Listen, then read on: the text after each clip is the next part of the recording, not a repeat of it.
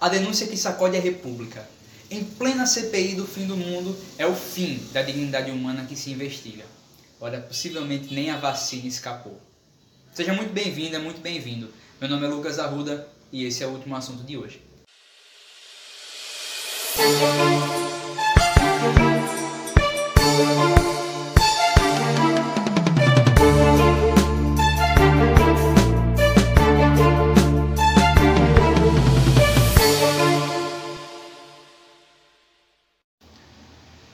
Vamos tentar entender esse caso. Eu sei que possivelmente você já deve ter visto falar sobre o caso Covaxin nos noticiários, mas é importante saber que esse é um caso cheio de detalhes, porque ele não começa agora. A denúncia, é, a explanação na verdade da denúncia foi feita na quarta-feira, mas esse já é um caso que vem sendo tratado nos meandros ali, né, da República desde o ano passado. Então é importante a gente ter noção disso. Primeiramente, o que é a Covaxin? Covaxin é a vacina da empresa Bharat Biotech, a empresa indiana Bharat Biotech. E a Covaxin, ela já existem é, é, tratativas com o governo brasileiro para a venda da Covaxin desde agosto do ano passado. Só que tem um grande, um, um grande detalhe nessa questão. Em agosto do ano passado, quando a Bharat Biotech fez prime as primeiras conversas com o governo brasileiro, né, o preço a que essa vacina estava sendo vendida, a unidade nesse caso, era de um dólar, mais ou menos entre 1 e 2 dólares. Tempos se passaram e a vacina foi comprada pelo governo brasileiro por 15 dólares. Bom, vamos lá. 20 milhões, é, 20 milhões de doses, nesse caso, por 1,6 bilhões de reais. 1,6 bilhões de reais. Ok, vacina, tudo bem, pagar esse, esse valor, né? Só que tem um grande detalhe. Ano passado também, quando a Pfizer fez o início das tratativas com o governo brasileiro, a dose da Pfizer estava sendo vendida a 10 dólares. E o, o, o ministro da época, o Eduardo Pazuello, não comprou, não quis comprar a vacina da Pfizer. O Ministério da Saúde não respondeu os inúmeros e-mails da, da Pfizer e reforço. O preço era de 10 dólares, inclusive preço esse ao Brasil, que era metade do preço vendido a países como Estados Unidos e a, a, o Reino Unido. 10 dólares o Brasil não comprou. Deu a justificativa da Anvisa, de que a Anvisa ainda não tinha aprovado a Pfizer. Só que, olha o interessante, agora nessa compra da, da vacina da Bharat Biotech, a Anvisa também não tinha autorizado. Mesmo assim, a intenção de compra foi feita. Então, é importante a gente entender que esse é um caso difícil de ser analisado, porque nem tudo que parece talvez seja. então a gente tem que ter muito cuidado ao analisar isso especialmente por quem a compra foi intermediada.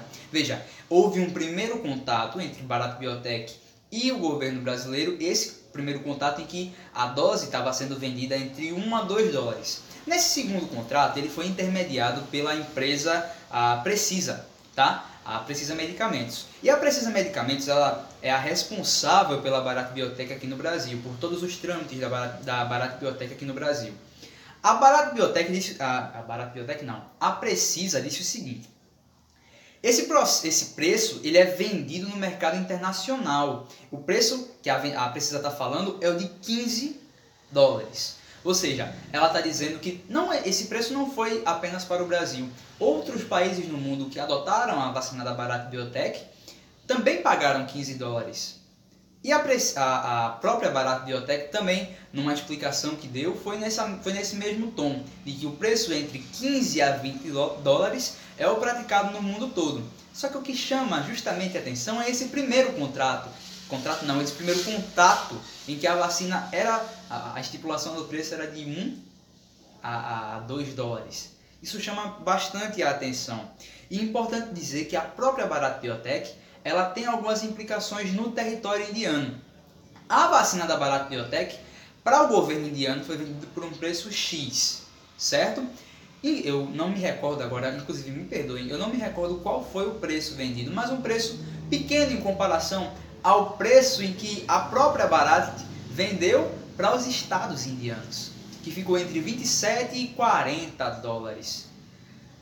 E o preço vendido ao governo indiano foi bem menor. Então a própria Bharat Biotech ela já tem algumas implicações que são motivo de dúvida, obviamente, é, é, no próprio território indiano.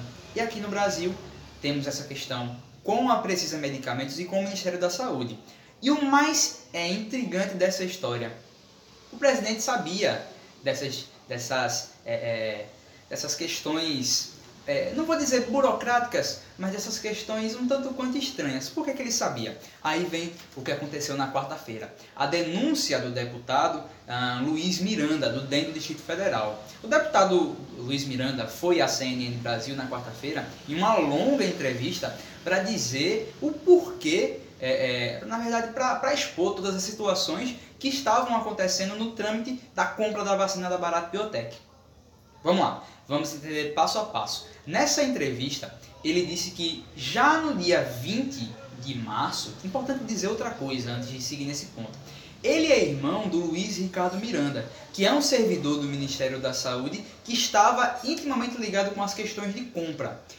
Vamos lá. Antes de ir para aquela questão, esse servidor, Luiz Ricardo Miranda, segundo ele próprio e segundo seu irmão, que é deputado federal, Luiz Ricardo Miranda teria sofrido pressões, pressões inclusive é, do tenente-coronel Alex Leal Marinho, que é o ex-coordenador geral de logística de insumos estratégicos do Ministério da Saúde, em qual gestão? Gestão Pazuello. Bom, voltando aqui à questão.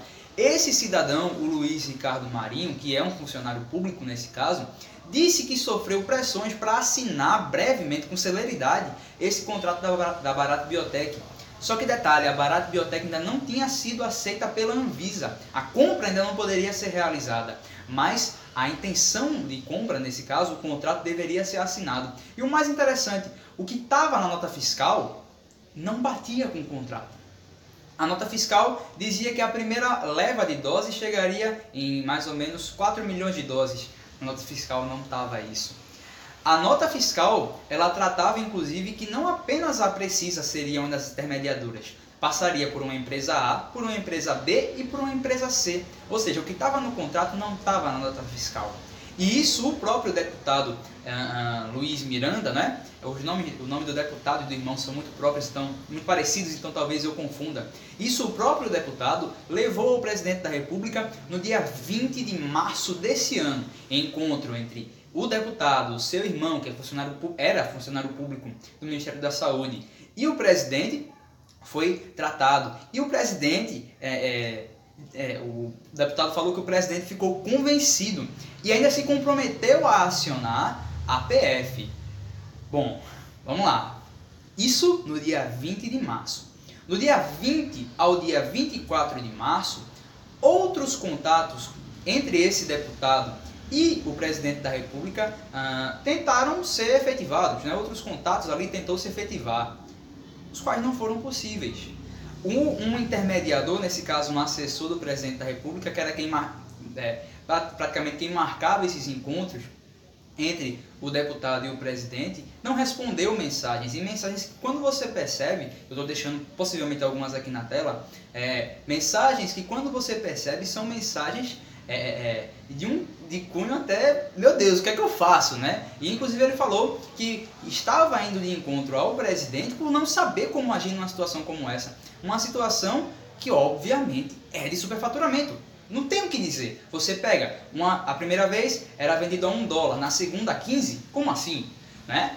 É um caso muito, muito peculiar, muito, muito difícil de ser analisado uh, uh, sem qualquer tipo de sem qualquer tipo de questionamento, né? Bom, então ele disse que esse irmão dele, é, esse irmão dele tinha sido cobrado, né? Para acelerar a assinatura da nota e até o dia 24 de março ficou sem respostas. Importante entender que a, discussão ela entra agora num conceito penal. Por quê? Se o presidente sabia disso, viu, nesse caso, ali, de acordo com o que o deputado falou, né, as acusações, as provas, ele disse que levou provas, inclusive, ao presidente. Se o presidente viu isso e não fez nada, entra no Código Penal na questão da prevaricação. Vou ler para vocês o que é, que é prevaricação. Prevaricação é retardar ou deixar de praticar indevidamente ato de ofício ou praticá-lo contra a lei para satisfazer interesse pessoal. Ou seja, não fazer nada diante de uma situação extremamente conflituosa, que é de direito do presidente fazer, uma vez que ele é o chefe da nação. E numa questão como essa, ele é o defensor da nação. Prevaricação tem pena de um ano a três meses no Código Penal. E em um possível pedido de impeachment, inclusive é até fomentado um pedido de impeachment, um mega pedido de impeachment aí, isso entra como um crime de responsabilidade. Então, é por isso que eu falo que essa foi uma questão que sacudiu a República. Porque a partir de agora começa-se a se questionar por que é que o presidente, se sabia, não fez nada. Por quê? E aí também vem a resposta do governo.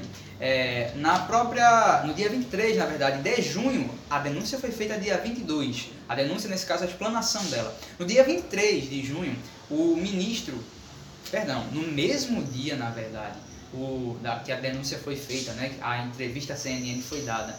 No mesmo dia, o ministro Onyx Lorenzoni, aí, que é um dos mais conhecidos defensores do governo, né, um dos ferrenhos defensores aí do presidente Bolsonaro, ele em coletiva, coletiva não, né, foi praticamente ele dando ali as suas palavras porque ele não escutou jornalistas. Bom, o ministro falou que Bolsonaro é diferente, bota o joelho no chão. Importante dizer que essa entrevista, na verdade, começou com ele recitando ali um, um, trechinho da Bíblia. E esse governo ele tem de fato uma ligação com a Bíblia, mas eu percebo que essa ligação com a Bíblia ela é feita ela é feita quase como se fosse para a gente aceitar, ó, somos todos cristãos e por sermos cristãos nós não cometemos crimes, nós não cometemos ilações, não cometemos nossas debilidades. um governo, um, um, governante temente a uma Bíblia ou temente a um livro, não retira ele das acusações, não retira ele dos crimes que ele pode cometer.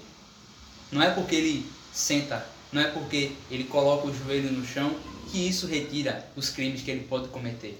Mas o governo tenta se basear nessa ideia aí da, da nessa ideia do ser cristão e por ser cristão não cometer-se-ia crimes. Bom, ele fala, inclusive, que seria esse seria o trigésimo mês do governo Bolsonaro sem nenhum caso de corrupção. Interessante que a gente vem analisando já, a gente não, né? Mas a, a, a própria Polícia Federal veio analisando aí casos é, é, estranhíssimos no Ministério do Meio Ambiente, que inclusive o ministro do Meio Ambiente foi retirado, na verdade pediu demissão do seu cargo, né? Eu não sei então como responder ao ministro, né? Mas enfim, ele disse que, inclusive, esses casos de, da acusação dos irmãos Miranda de prevaricação não consistiam, porque segundo ele não houve favorecimento a ninguém, não houve compra superfaturada e nem sequer houve compra, né? Porque ele falou que o governo brasileiro não gastou um centavo com esse contrato.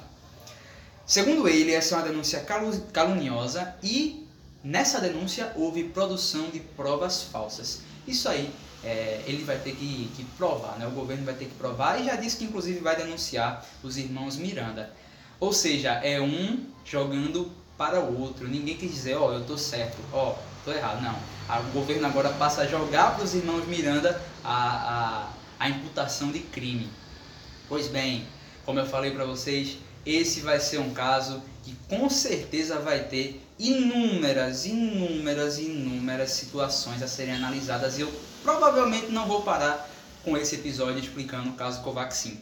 É importante saber que, acima de tudo, quem sofre é a população. Quem sofre é a população. Porque você, olha, é até surreal você imaginar que vacinas que salvam vidas, assim como os respiradores, lá no início da pandemia, são superfaturados. É foge da compreensão, foge do sentido de humanidade. Foge do sentido de humanidade. Porque é, é você tratar o outro como nada. É seguir seu. A pessoa que tem a coragem de superfaturar um contrato de vacina em prol de si próprio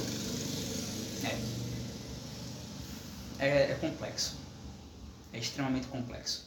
E agora a CPI, inclusive nesse momento que eu estou gravando o episódio do último assunto, a CPI está ouvindo os irmãos Miranda para tentar aí ver o que, que significa todo esse caso, né? se o que está sendo falado pelos irmãos Miranda consiste ou não.